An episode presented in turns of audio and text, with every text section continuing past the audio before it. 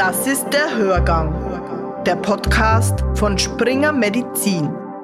Mit Martin Burger am Mikrofon. Ich bin stellvertretender Chefredakteur der Ärztewoche. Ich begrüße Sie zum zweiten Teil unseres Experten-Podcasts Niere. Alles, was Sie über die chronische Niereninsuffizienz wissen sollten.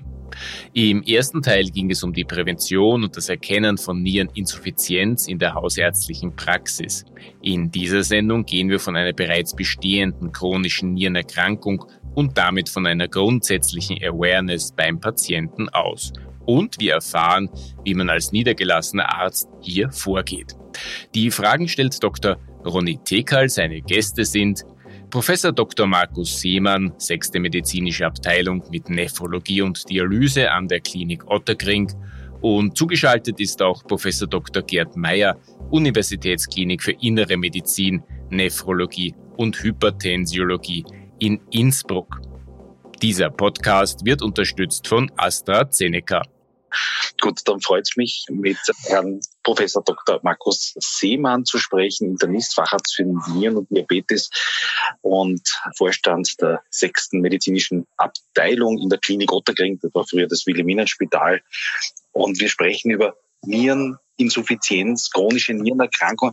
Wenn man jetzt in der Praxis, in der Hausarztpraxis Patientinnen und Patienten hat, die bereits eine bestehende, bekannte chronische Nieren Erkrankung haben. Wie sollte man hier am besten das Management vornehmen? Wo liegen da Ihrer Meinung nach die Punkte, wo man besonders hinschauen sollte? Ja, das Um und Auf, um eine bestehende Niereninsuffizienz in ihrer, in der Progression, damit diese so wenig wie möglich weiter voranschreitet, im Idealfall auch stabilisiert wird, ist die Blutdruckeinstellung. Und wir haben nun eine Reihe von sehr guten Medikamenten, die wir bevorzugt im Rahmen der Nierenerkrankungen, der chronischen Nierenerkrankungen einsetzen, um die Zielblutdruckwerte zu erreichen. Das ist sozusagen einmal die Basis. Wichtig ist es festzulegen, in welchem Stadium einer Niereninsuffizienz sich der Patient befindet.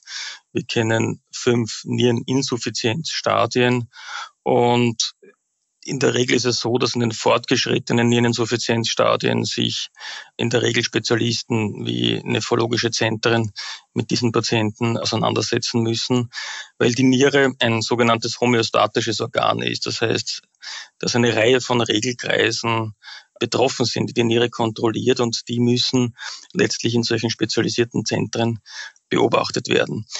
Im niedergelassenen Bereich sind Patienten mit chronischer Niereninsuffizienz vorwiegend solche, die nur geringe Erhöhungen des Serumkreatinins haben, was aber auch bedeutet, das liegt in der Natur der Sache der Messung des Serumkreatinins als Nierenparameter, dass auch hier schon ein beträchtlicher Verlust der Nierenfunktion vorliegt.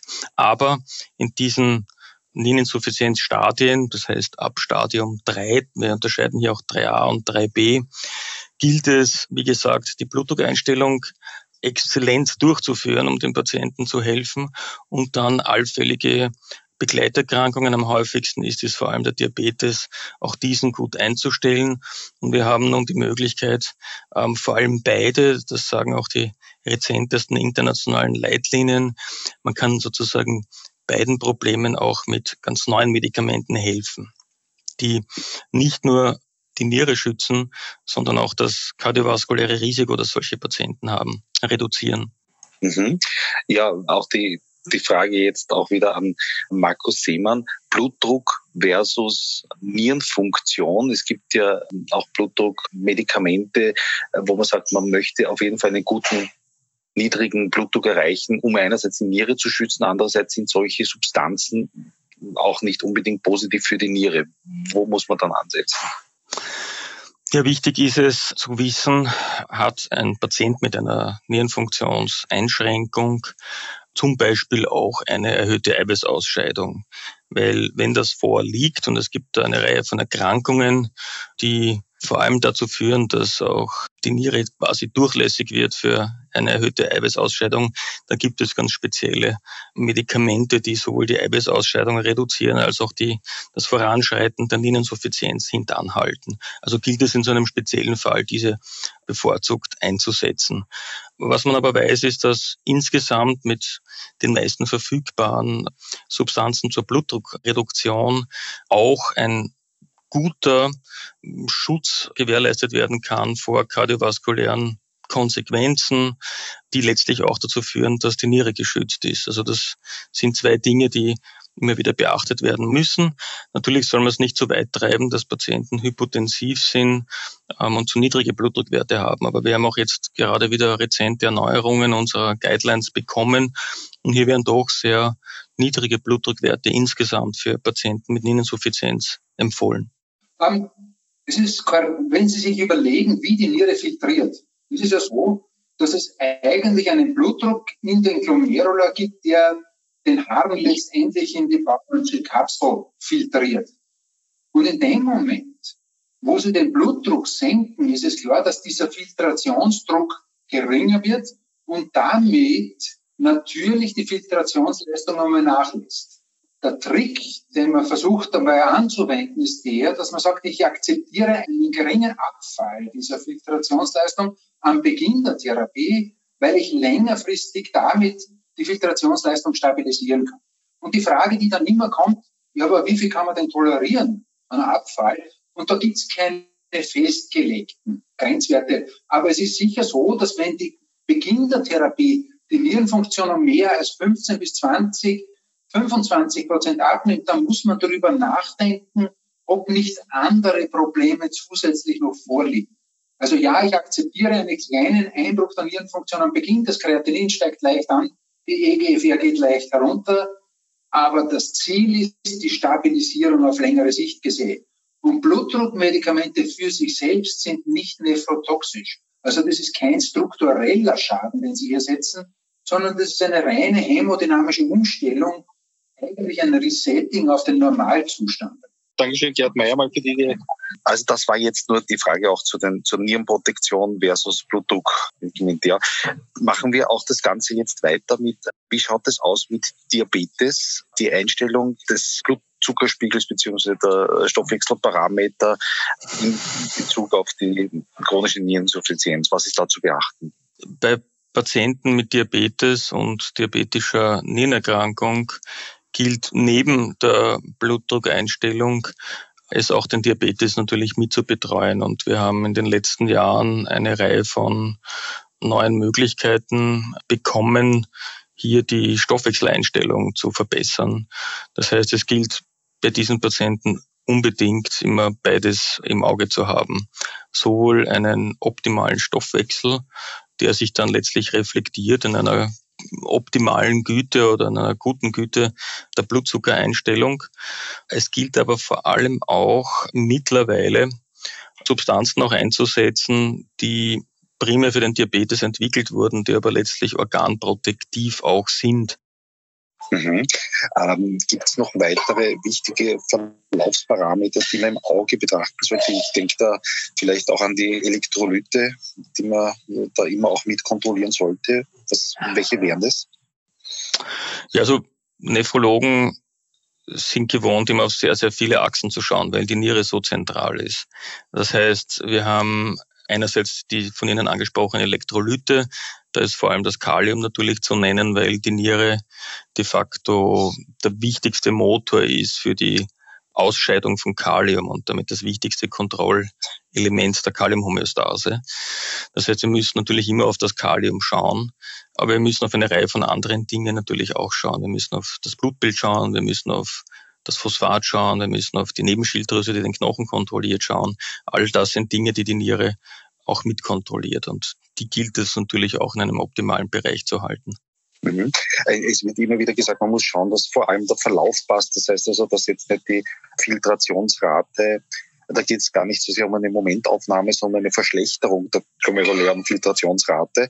Wie kann man das jetzt in einer Momentaufnahme sehen? Ja, der Patient, man kann nicht sagen, gut, warten wir jetzt ein Jahr und schauen, ob das dann um fünf Prozent oder um zehn Prozent schlechter wird, sondern ich muss ja jetzt wissen. Was kann man mhm. hier sagen?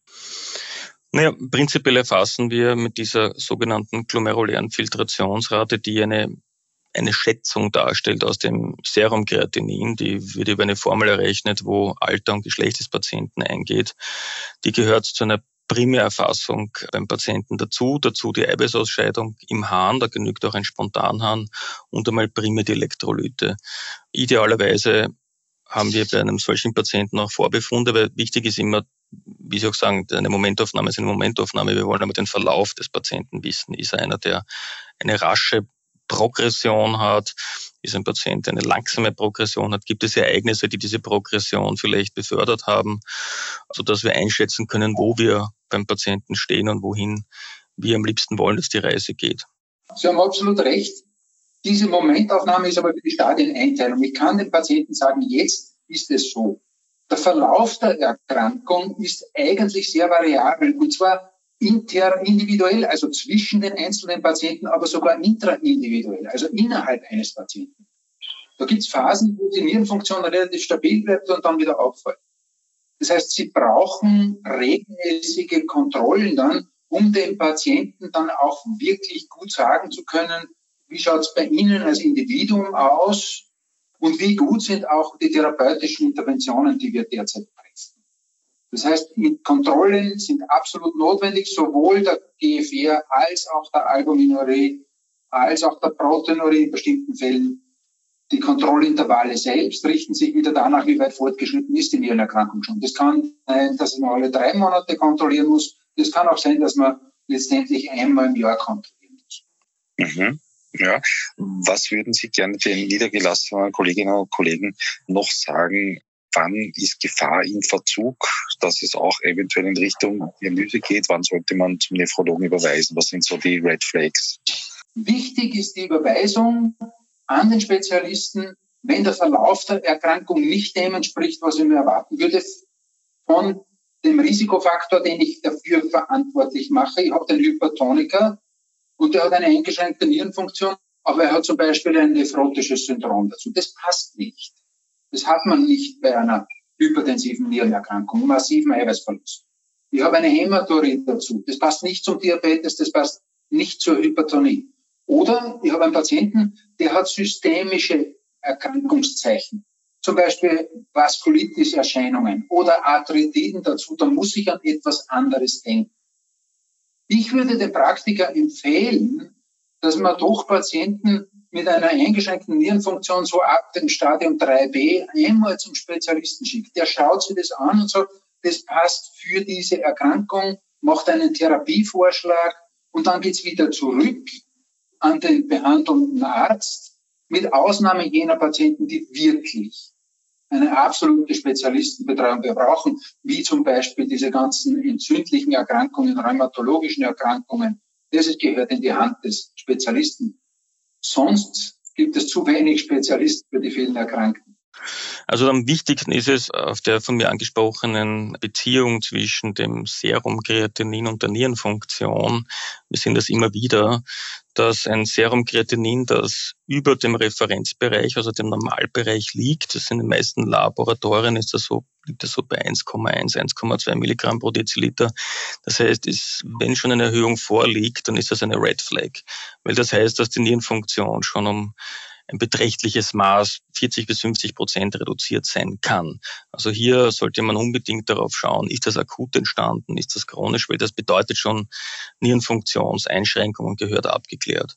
Es gehört auch immer darauf geschaut, ob eine Eiweißausscheidung vorliegt. Die ist auch ein früher Marker, selbst in geringen Mengen, die an Eiweiß ausgeschieden werden, dass potenziell ein krankhafter Prozess in der Niere stattfindet. Allein diese zwei Marker sind schon einmal die wichtigsten. Dann ist natürlich der Verlauf wichtig. Vielleicht als drittes kann ich dazu ergänzen, wenn sich findet, dass zum Beispiel eine, eine Hämaturie, das heißt ein rotes Blutkörperchen im Hahn sich befinden, kann das mitunter auch Zeichen für eine für einen krankhaften, mitunter auch akuten krankhaften Prozess in der Niere sein. Das ist auch rote Blutkörperchen, Red Flag, potenzielles Red Flag gehört unbedingt abgeklärt. Mhm. Okay, gut, kann man sich auch gut merken mit roten Blutkörperchen Red Flag. vielleicht noch, Markus Seemann, einen Hinweis auch an die Betroffenen selbst, an die Patienten. Sind sie einfach nur ja, Statisten in ihrer eigenen Krankheitsgeschichte oder kann man sagen, ihr habt jetzt eine chronische Niereninsuffizienz?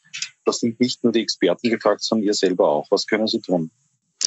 Ja, das ist ein ganz wichtiger Punkt. Ich versuche oder wir versuchen auch am Zentrum immer unsere Patienten zu ermutigen, dass sie quasi ihre eigenen Fahrer und Lenker ihres Schicksals sind. Also Patienten gehören immer, wo es möglich ist, dazu ermächtigt, ihren eigenen Körper, ihre eigene Gesundheit zu kontrollieren, zu leiten.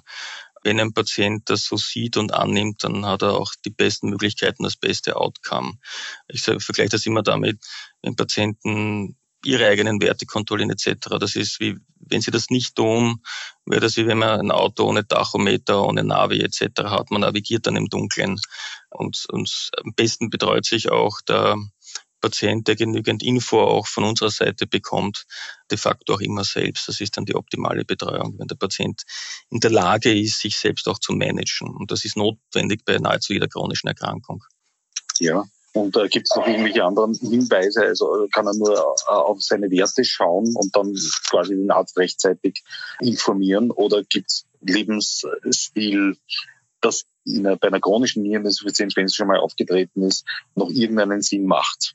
So wie die klassische Regel beim Hausarzt, die wir früher geheißen hat, trinken Sie mehr. ja, na, also so Einheitsregeln gibt's nicht mehr. Auch dieses Trinken Sie mehr gibt's nicht mehr. Das ist eigentlich passé, um dieses Nieren zu spülen. Das tun wir nicht mehr. Nephrologen sind gewohnt, holistisch zu denken. Das heißt, auch das vielleicht angedeutete von Ihnen im Lebensstil. Bei uns zum Beispiel im Zentrum nimmt die Ernährung einen ganz wichtigen Stellenwert ein. Das heißt, da gehören Patienten, wenn sie das wollen, auch individuell beraten welche Form der Ernährung für sie am sinnvollsten ist. Das heißt, wenn man eine Niereninsuffizienz hat, ist es eigentlich eine Chance, sein, sein Leben in den Griff zu nehmen und in den, in den meisten Bereichen eine positive Änderung auch einzuleiten. Sagen wir mal so, wenn man von Gros der Nierenerkrankungen ausgeht, wieder jetzt von Hypertonik und von Diabetiker, ist es schon so, und das geht nach wie vor, das ist auch, gehört irgendwo in den Formenbereich der, der kardiovaskulären Erkrankungen dazu. Damit ist alles, und der Patient hat ja auch ein hohes kardiovaskuläres Risiko auch. Das heißt, alles, was für diese Erkrankungen eigentlich empfohlen wird, gilt natürlich auch für den nierenerkrankten Patienten und hilft da. Das fängt an bei der Kochsalz eingeschränkten Ernährung. Das hilft, äh, wenn ich sozusagen, ich unterstütze meine medikamentöse Therapie über diese Ernährung. Das geht über das Übergewicht, das mit dem Blutdruck einhergeht, das ich versuchen kann, positiv zu beeinflussen. Das Rauchen ein ganz wesentlicher Risikofaktor für das Fortschreiten von Nierenerkrankungen auch, was auch häufig übersehen wird. Das gilt dann, dann natürlich auch, dass ich zum Beispiel meinen behandelnden Arzt darauf aufmerksam mache, dass ich eine eingeschränkte Nierenfunktion habe. Dazu muss ich es auch wissen. Das heißt, es muss eine gewisse Awareness da sein von Seiten des Patienten, damit man aufpasst bei bestimmten Medikationen, die man dann dazu bekommen kann. Bestimmte Schmerzmittel sollte man meiden, wenn man nierenkrank ist. Das heißt, es gibt schon ein umfassendes Paket rundherum, was man auch selber dazu tun kann. Aber nur trinken Sie mehr ist ein bisschen wenig als therapeutische Maßnahme. Ist ein bisschen ganz wenig. Ja. Es, es stimmt schon so, dass es bei vielen Patienten auch daran hapert, ja, dass eben gerade ältere Patienten bei Durchfallerkrankungen, ja, da muss man aufpassen auf den Flüssigkeitshaushalt. Aber die Tatsache, dass man äh, oder das Faktum, dass man dann sagt, ich trinke jetzt vier, fünf Liter am Tag, das wird nicht alleine ausreichend sein, wenn ich nierenkrank bin. Ja, wir haben die Fragen an sich im Großen und Ganzen durch, die wir da parallel stellen. Das war wunderbar und fantastisch beantwortet. Dankeschön. Gerd Meyer, mal vielen Dank. Markus Seemann, danke für die Zeit. Gerne. Einen schönen Tag. Wünsche ich Ihnen auch. Danke vielmals. Danke sehr. Was ist der Ursprung einer chronischen Nierenerkrankung und welche diagnostischen Schritte sind vom Arzt einzuleiten? Sie hörten unser zweites Expertengespräch zum Thema Niereninsuffizienz mit Dr. Gerd Meyer und Dr. Markus Seemann. Die Fragen stellte Ronny Tekal. Dieser Podcast wurde erstellt mit Unterstützung der Firma AstraZeneca.